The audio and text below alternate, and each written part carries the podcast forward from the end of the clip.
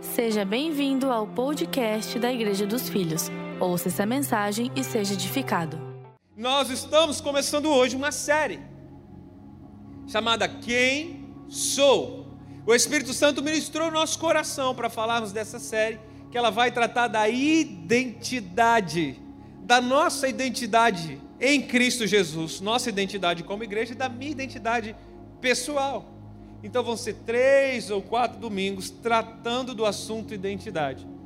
E está aqui o quem sou, talvez algumas pessoas não conheçam, está vendo o L ali, está falando, ih, pastor, foi escrito errado aí, ó. Ter esse L. Essa, o sou, com L em inglês, significa alma, que trata exatamente da nossa identidade. Então, nós temos um significado duplo aqui para tratar acerca de quem você é interiormente. E você sabe que Deus colocou esse desejo no nosso coração de falar sobre isso exatamente no mês de outubro, que é o mês que a Igreja dos Filhos faz dois anos. E faz dois anos que nós tivemos a nossa é, é, reconfiguração de nome, de identidade, uma visão estabelecida por Deus. Então, nesse mês, nós vamos ser esticados por Deus no autoconhecimento. Mas não é autoconhecimento de coach, pessoal, individual, é o conhecimento de Deus para o teu espírito. Amém? Então nós vamos falar sobre identidade, propósito, destino. Você que deseja ouvir a voz de Deus agora, coloque as mãos assim no seu coração, diga assim: Papai, fale comigo. Diga assim: Estou aqui para te ouvir. Sim, meu Pai, fala conosco, palavras do seu coração, aquilo que nós necessitamos ouvir. Eu declaro, Deus, que vidas vão sair daqui com suas identidades reveladas, propósitos bem definidos. Eu declaro, Deus, que vidas vão sair daqui com destino profético traçados, desenhado pelo Senhor. Pessoas vão sair com resposta de oração essa noite. E eu declaro que tudo aquilo que o Senhor projetou para esse lugar vai acontecer agora em nome de Jesus. Amém? Se sou, o sou com L significa alma, portanto, nós vamos começar falando da alma, tratando da alma. E é bom começar do começo, do início, que é a palavra Gênese. Vamos começar do princípio. Gênesis, no capítulo 2, a partir do versículo 6, diz assim: Um vapor, porém, subia da terra e regava a face da terra. E formou o Senhor Deus o homem do pó da terra e soprou em suas narinas o fôlego de vida. E o homem foi feito alma vivente. E o homem foi feito nefesh. Nefesh é a palavra original para alma. Nefesh é a palavra hebraica.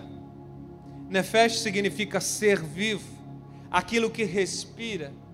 Significa alma, o ser interior. Então perceba, eu amo o livro de Gênesis, amo ler o relato da criação, constantemente eu estou ali esquadriando as escrituras. Você sabe que no primeiro capítulo de Gênesis, Deus descreve então os sete dias da criação. E nos cinco primeiros dias, Deus diz, Ele declara, então Ele diz: haja luz. Então Ele diz: haja separação entre águas e terra. Então Ele diz: haja seres viventes répteis, mamíferos, peixes. E os cinco primeiros dias, a natureza foi criada através do poder da palavra do nosso Deus. Mas no sexto dia, quando Deus vai criar o homem, ele não usa do poder da palavra, ele usa das suas próprias mãos. Então ele desce do alto de sua glória e ele mexe na terra. E dessa lama, do pó gerado da terra, porque é a junção do vapor que você leu comigo, do vapor e do pó da terra. Então desse barro, dessa lama, ele forma o ser humano. Porque o ser humano é a obra-prima de Deus. Eu gosto de admirar a natureza. Muitas vezes, quando eu tenho oportunidade, eu paro na frente do mar, fico pensando, fico louvando a Deus. Muitas vezes, quando a gente vai numa paisagem bonita, você também é assim, fica desfrutando. E você sente no espírito de agradecer a Deus que criou tudo aquilo, é ou não é? Que Deus nos dê a oportunidade de conhecer as sete maravilhas do mundo, não é? Não sei se você já teve a oportunidade de conhecer as cataratas do Iguaçu. Então tem as cataratas do Niágara. São tantas paisagens, tanta. A natureza é incrível. Eu olho a beleza da natureza e eu fico deslumbrado. Já chorei muitas vezes diante de uma paisagem. E toda essa beleza da criação surgiu a partir da palavra de Deus.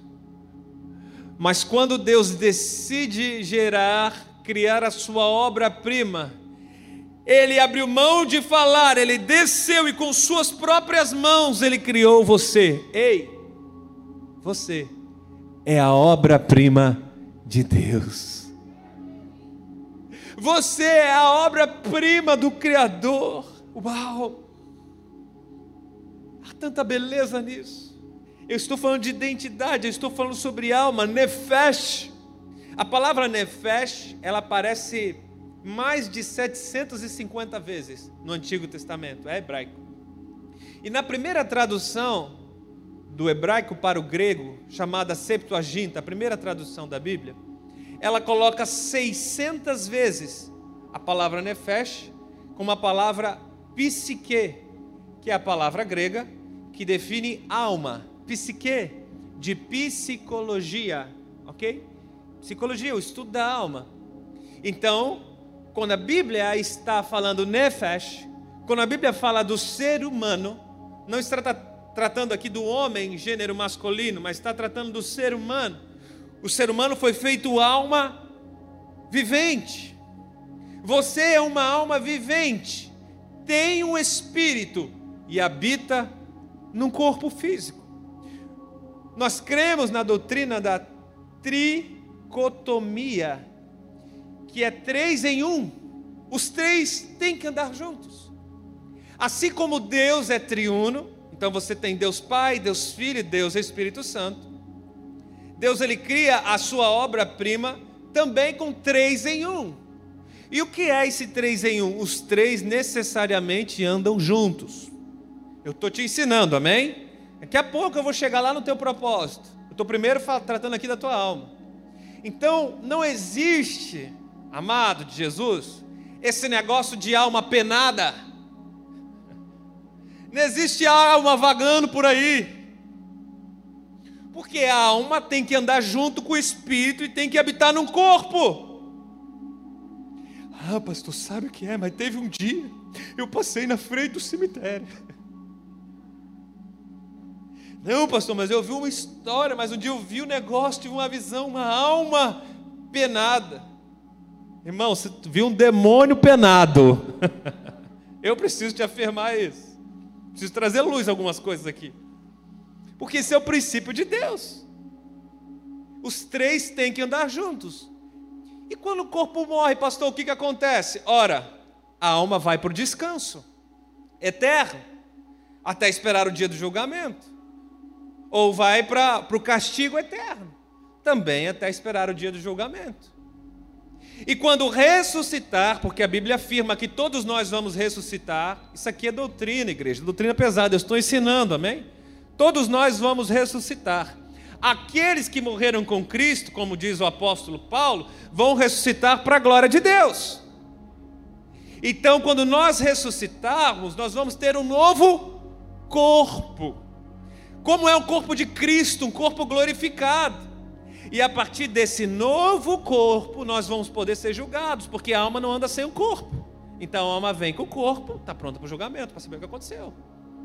Aqueles que morreram sem Cristo vão ser ressuscitados para a condenação eterna.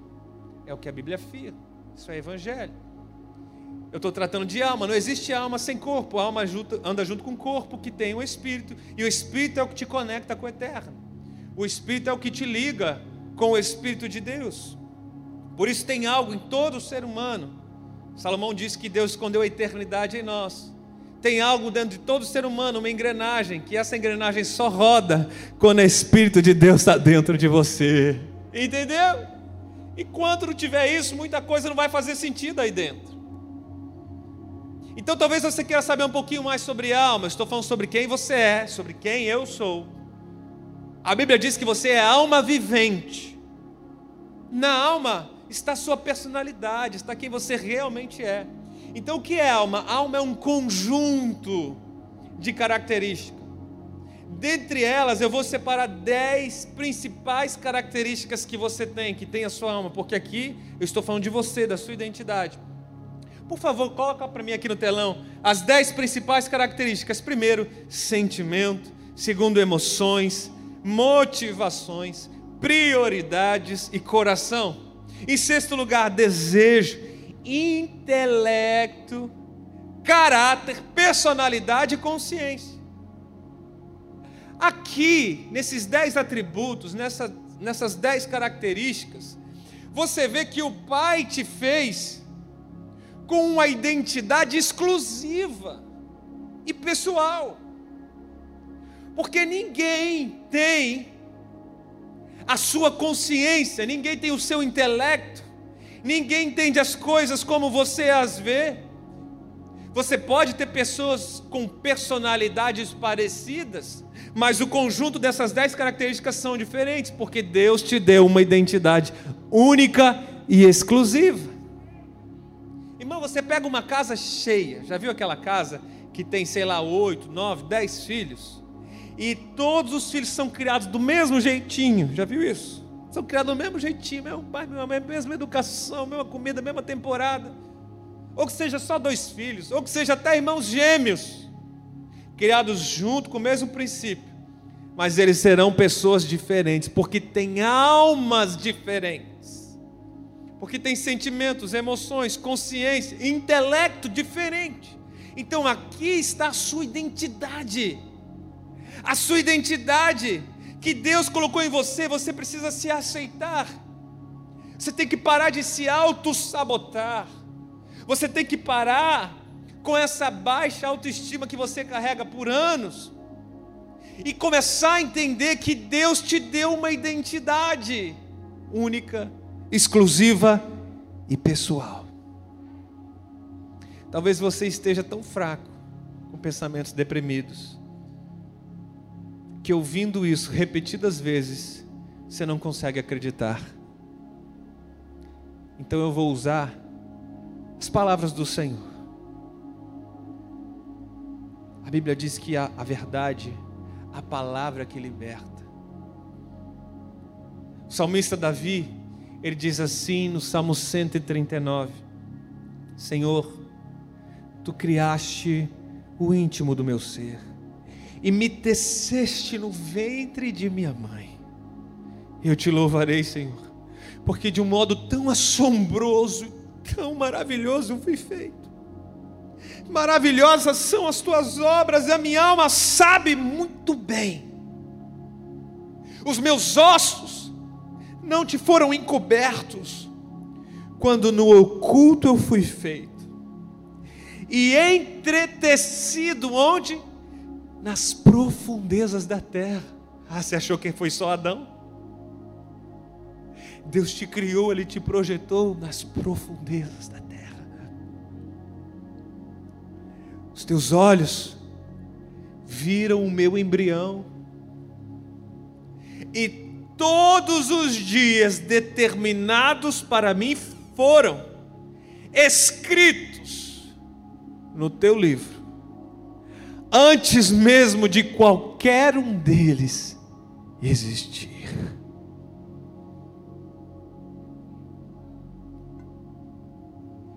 Eu não sei se você tem noção, porque quando eu olho para o esquadrinho isso aqui, eu não consigo ser a mesma pessoa. Falo, Deus, isso é profundo demais para eu entender. Então você vê o apóstolo Paulo escrevendo aos Efésios, no verso 3 do capítulo 1, ele diz assim: O Senhor me elegeu nele, antes da fundação do mundo. Isso é profundo demais para eu entender. Quer dizer que antes de criar a terra, Antes de dizer haja lua, haja sol, haja separação, antes de fundar a natureza, Ele já tinha me escolhido nele. Ele já tinha visto os meus dias. Porque Deus é onisciente, diante dele não existe passado, presente ou futuro, diante dele não há tempo, o tempo não segura, porque ele é o Senhor do tempo e do espaço. Ele já viu cada um dos seus dias antes mesmo de fundar esse planeta.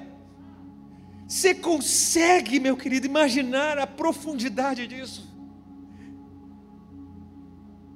Então você percebe que você não é um acidente de percurso.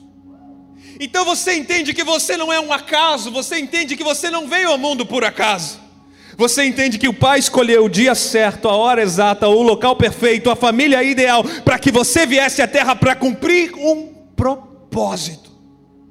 Porque Ele não te trouxe à toa, Ele não te trouxe em vão. Ah, você diz assim, pastor, mas você não conhece a minha história. Eu sou fruto de um abuso. Minha mãe foi abusada. Ah, pastor, mas você não conhece a minha história? Os meus pais não queriam, estavam tomando anticoncepcional. Pastor, se eu te contar, pastor, você chora porque minha mãe tentou me abortar. Eu sei, tem histórias terríveis. E você carregou isso por anos porque você achou que tinha uma história desgraçada de não ter sido desejado pelos seus pais, mas eu vim aqui para te afirmar: o Deus Criador dos céus e da terra te desejou antes de criar essa natureza, antes de criar esse planeta, Ele te escolheu e preparou os dias para que você vivesse nela.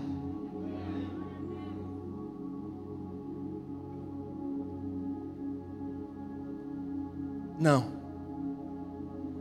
Isso não é uma palestra motivacional. Não. Meu objetivo não é que você saia daqui motivado.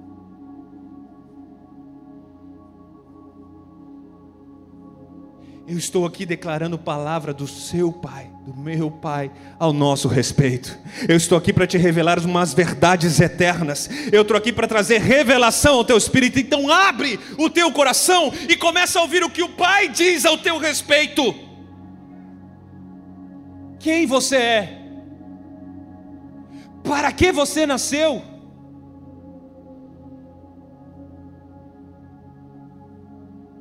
A minha identidade revela o meu propósito. Mas se eu não conhecer, se eu não conhecer e se eu não valorizar as minhas características, porque Deus valoriza as características que Ele colocou em você. Pare de querer ser igual aos outros. Pare de querer enxergar as outras pessoas e se comparar. Ah, se eu fosse assim, talvez Deus me amaria mais. Não, não, não, esquece isso. Porque Deus te colocou essas características e Ele te ama do seu jeito. Ele te ama com a sua personalidade, com esse DNA, com essas dez características. É óbvio que tem algumas coisas que você faz que Deus não concorda, Deus não apoia. Mas mesmo assim Ele te ama, porque Ele é Pai. Então, o pai, nós vemos que o pai é quem lança a identidade e o destino profético do filho. O pai é que escolhe e traça uma história. Por isso, Davi diz assim: Todos os meus dias foram escritos no teu livro. Todos os meus dias. Então, é você que decide viver aquilo que Deus projetou, viver aquilo que Deus escreveu, ou querer viver uma história independente. Porque Ele é pai.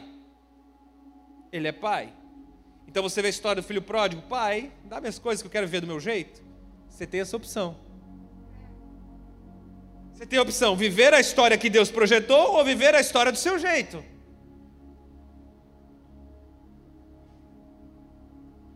E eu preciso te dizer, a história que está escrita no livro do Pai, a teu respeito, é boa, perfeita e agradável. Qual você acha que é melhor? Qual história você acha melhor viver, trilhar? Qual caminho você acha melhor trilhar? Às vezes a porta larga é a porta mais atraente. Mas certamente a história que Deus escreveu para você passa pela porta estreita. Pai, quando ele gera você, ele lança identidade, e a identidade define o destino profético do filho. Eu olho para a Bíblia eu vejo os nomes das pessoas. Sabe que todo nome bíblico tem um significado. Alguns já vem ali entre parênteses o significado do nome, não é assim? E quando Deus tinha um encontro com algumas pessoas, ele mudava o nome dessas pessoas. Porque o pai gera identidade. E a identidade, o nome, vem o seu propósito. Então, quando Deus cria o primeiro ser humano, ele chama de Adão, porque Adão significa homem. Então, alguns séculos depois, quando Deus tem o um encontro com Abrão, Abrão significa pai ilustre. E no encontro que Abraão tem com Deus, ele diz assim: Abraão, a partir de hoje eu estou mudando o seu nome para Abraão, porque você será pai de multidões. Então o Senhor lança o nome e define o destino profético. Então, quando Deus tem o um encontro com Jacó, aquele encontro que marcou a vida de Jacó, literalmente o corpo físico, o anjo tocou em sua coxa. Deus altera o nome que significava aquele que segura o calcanhar. Deus diz assim: a partir de hoje você será Israel, príncipe de Deus. Porque quando Deus se revela para o indivíduo, ele transforma a identidade. Você passou a ser uma nova identidade com Cristo Jesus no dia que você conheceu Ele. Ele te lançou um novo nome e transicionou, mudou a tua história. De igual forma, o Antigo Testamento tem muitas transições de nome. O Novo Testamento também o faz.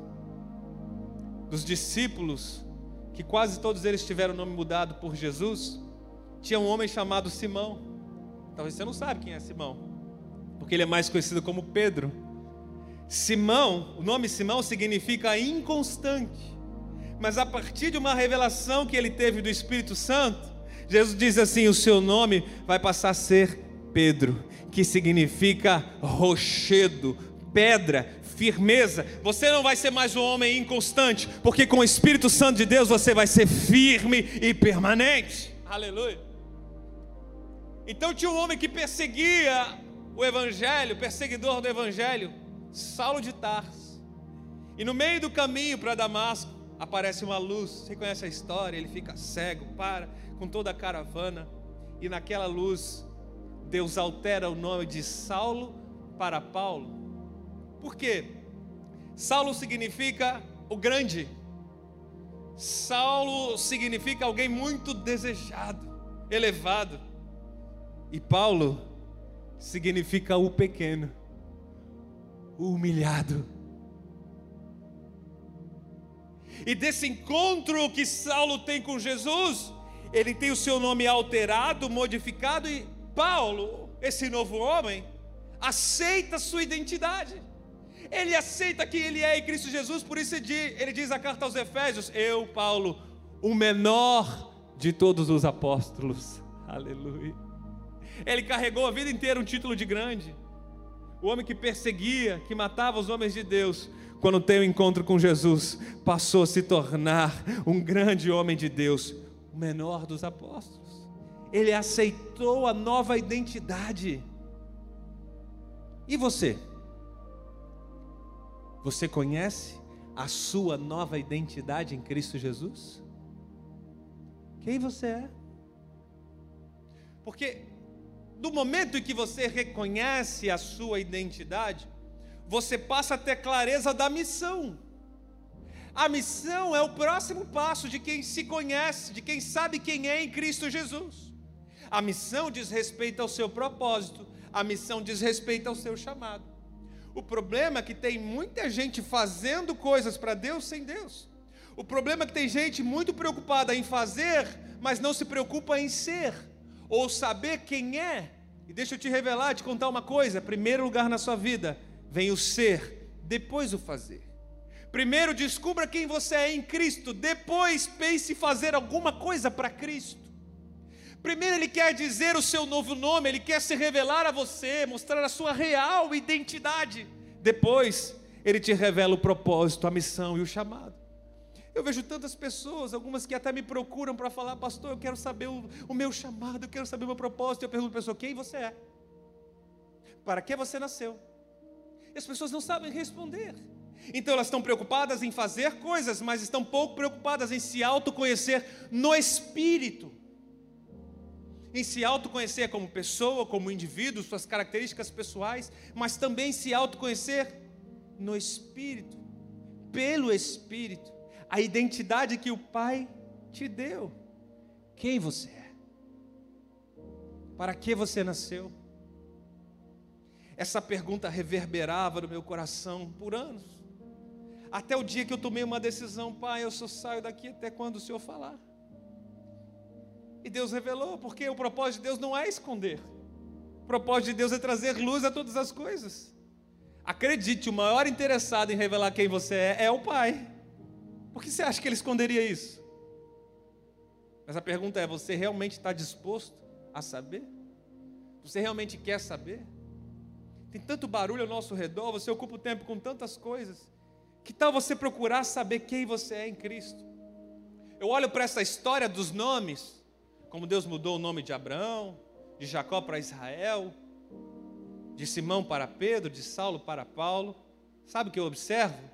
Que desde o início, desde lá de trás, o Senhor estava interessado em revelar a sua paternidade sobre nós. Eu estou te ensinando coisa muito forte aqui, muito profunda. Vê se você entende aí, vê se você pega aí. Por quê? Quem que libera nome para o filho? É o pai. Ainda mais naquela época bíblica. Era o pai que escolhia o nome do filho, porque no nome estava revelado o destino, o propósito do filho. Então Deus já estava revelando o coração dele com a humanidade, o coração paterno. Ele queria desde o começo se relacionar conosco como um pai se relaciona com o filho. É o pai que libera o destino. Já viu aquele versículo de, do Salmo? Salmo 127, que os filhos são como flecha na mão do valente, já viu? Por quê? Flecha na mão do valente, porque é o pai que lança a flecha, é o pai que lança o destino profético dos filhos. Então, quando você entende a sua identidade, você visualiza o seu destino e você passa a valorizar mais o tempo presente. Pega isso aqui para o seu coração, por favor, anota isso aqui. Se você sair com essa compreensão, já valeu a noite. Quando você entende a sua real identidade, você passa então a visualizar o destino, o propósito, e com isso você valoriza o tempo presente. Você visualiza o propósito e valoriza o presente. Visualiza a missão e valoriza o dia de hoje.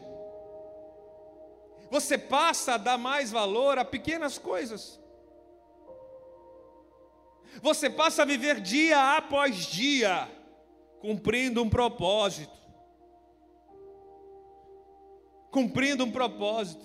E tem coisas, igreja, que você não pode abrir mão. Eu sei que quando a gente às vezes chega numa roda e diz assim, meu irmão, você viu? A gente já está em outubro, né? Oh, daqui a pouco já é Natal. Eu nem vi o tempo passar esse ano.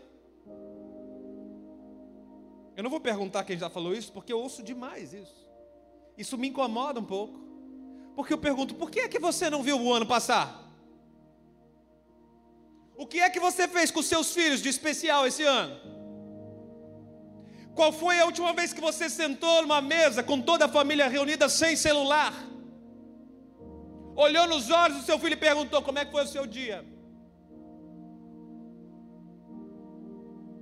Eu não abro mão, pelo menos no mínimo uma vez o dia, ter uma refeição em família sem nenhum celular, em que eu possa olhar nos olhos de todos. Eu digo hoje, Natan, você que vai orar, agradece a Jesus aí antes da gente almoçar. Rebeca, hoje faz oração. Hoje papai vai orar. Cada tempo com os meus filhos é precioso, eu estou ensinando eles e preparando a flecha, porque a flecha vai longe, irmão, acredite. Eu não abro mão de passar uma noite com os meus filhos sem orar com eles, sem agradecer Jesus pelo dia. Vai, Natan, agradece, agradece. O que você vai agradecer hoje, Papai do céu? Vamos agradecer, vamos falar. Tem coisas, irmãos, que são importantes e você está trocando por aquilo que é urgente. E você está passando tanto tempo fazendo hora extra, tanto tempo perdendo tempo, tanto tempo se ocupando com aquilo que é desnecessário, que não tem a ver com o seu propósito, que não tem a ver com o seu chamado. Eu estou te ensinando. No dia que você ocupar a maior parte do seu tempo com a sua missão, com o seu propósito, você vai ver que o tempo está na mesma época de dois mil anos atrás. O tempo não está acelerado. O relógio não está correndo mais rápido que há 50 anos atrás. Ele corre no mesmo jeito, no mesmo tempo. A diferença é que você anda se ocupando com muitas coisas. Então, quando você se ocupa com muitas coisas que não tem relação com o teu chamado, que não tem relação com o seu propósito, você passa a perder noção das coisas que realmente importam. Você passa a perder noção das coisas que realmente valem a pena gastar os dias aqui. Como bem pregou semana passada o Bispo Eloy, a única coisa que você tem controle e domínio que você pode fazer é o tempo de hoje. Você não pode garantir nada para amanhã. Você não pode garantir nada para a semana que vem. A única coisa que você pode é controlar hoje. Então está na hora de você sair daqui com algumas decisões tomadas. Essas decisões começam por dizer não para algumas pessoas. Essas decisões começam para você aprender a dizer não para alguns indivíduos que só atrapalham e atrasam a sua vida. Para dizer não para alguns convites, para algumas oportunidades. Ah, mas sabe o que é, pastor? Não quero entristecer. Eu tenho dificuldade de dizer não. Peça ao Espírito Santo que te ajude. Pelo menos se incomode com isso. Pelo menos tem que fazer alguma coisa. Você já colocou isso em oração? Quantas vezes você orou por isso esse ano? Senhor, eu quero aprender a dizer não. Senhor, eu quero aprender a dizer não. Quantas vezes você pediu isso para Deus? Você não acredita que o Espírito Santo transforma? Então você vai passar a valorizar mais o seu tempo quando você cumprir o seu propósito nessa terra e começa por aprender a dizer não. Todos nós temos um novo nome do dia que nos convertemos em Cristo Jesus. Eu falei sobre nomes que quando você tem um encontro real com Cristo, ele transforma o seu nome. Porque o Pai lança destino profético.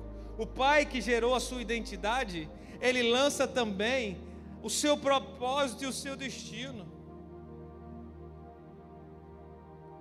Todos nós recebemos um novo nome. Quando? No dia que você se converteu. Uma nova identidade, quando? No dia que você se tornou filho. Antes você era só alma vivente. Mas quando você tem o Espírito Santo em você, você passou a se tornar filho vivente. Aleluia. Aleluia. Filho, filha, você é tão especial, tão exclusivo, que você tem um nome exclusivo. Não, pastor, você não me conhece, eu chamo Maria. Você não está entendendo. Espiritualmente, Deus te deu um novo nome, e esse nome tem uma identidade por detrás e um propósito a se cumprir. Ah, pastor, que negócio é esse de novo nome? É, você não leu? Nós começamos lá em Gênesis, passamos por meio da Bíblia Salmo, e agora nós vamos lá para o final, para Apocalipse, porque a Bíblia inteira fala sobre identidade, sobre quem você é em Cristo Jesus, amém? Então você vai ver que Deus te deu um novo nome. Apocalipse 2,17. Quem tem ouvidos, ouça o que o Espírito diz às igrejas. Ao que vencer, eu darei de comer do maná escondido, e dar-lhe-ei uma pedra branca. E na pedra tem o que, igreja? Um novo nome, que está lá escrito, qual ninguém conhece senão aquele que o recebe. Aleluia. Esse nome será totalmente revelado para você lá na eternidade. Quando você assumir o um novo corpo espiritual, Deus vai te dar uma pedra branca. Para quem? Permanecer. Não está dizendo o versículo que ao que vencer, ao que permanecer em Cristo aquele que vai reinar com Cristo em glória, que vai passar a eternidade ao lado do Pai. Você tem um novo nome. E esse novo nome, preste atenção, que interessante isso. Essa passagem, teologicamente, ela tem pelo menos dois significados. Ela fala de uma nova identidade que Deus te deu a partir do momento que você tem encontro com o Senhor. Então Deus te dá uma nova vida, você é uma nova criatura, tem uma nova história a ser escrita. Sim. E você precisa pedir ao Espírito essa revelação, autoconhecimento. Você precisa se amar. Você precisa parar com essa baixa autoestima que te consome. Pastor, realmente eu estou com um problema, eu não consigo. Ei, Jesus não falou que você deve amar o próximo como a ti? Só quem está vivo que lê a Bíblia. Você tem que amar o próximo como a ti? Mesmo. Não é isso que a palavra afirma? Agora, se você não se ama, como é que você vai cumprir o mandamento de Jesus? Se você está com pensamento suicida, você vai querer matar o próximo também? O grande remédio para pensamentos depressivos, e sim, eu concordo com a ciência, com a psicologia, é uma doença da alma. É uma doença. E para todas as doenças físicas ou da alma, Jesus tem cura para todas elas. Pensamentos depressivos, que também podem ser gerados pela química, fisiologia, podem ser consertados e curados pelo Senhor Jesus pensamentos suicidas, pensamentos de baixa autoestima, pensamentos de insegurança, eles são restaurados à medida que a sua identidade é revelada em Cristo. E isso se dá quando você olha para Jesus, porque como por um espelho, você é transformado de glória em glória, segundo a medida de Cristo Jesus em você. Se é como por um espelho, é o reflexo de Cristo. A sua identidade passa por Jesus. A partir do encontro com Ele, você tem um novo nome, você tem uma nova identidade revelada. Isso é bem verdade. E é bem verdade também que lá na eternidade, quando o Senhor Jesus inaugurar o seu reino, você vai ter um novo nome. Aqueles que vão reinar com Cristo em glória. Cadê a igreja vencedora que vai reinar com Jesus em glória? Você vai ter um novo nome.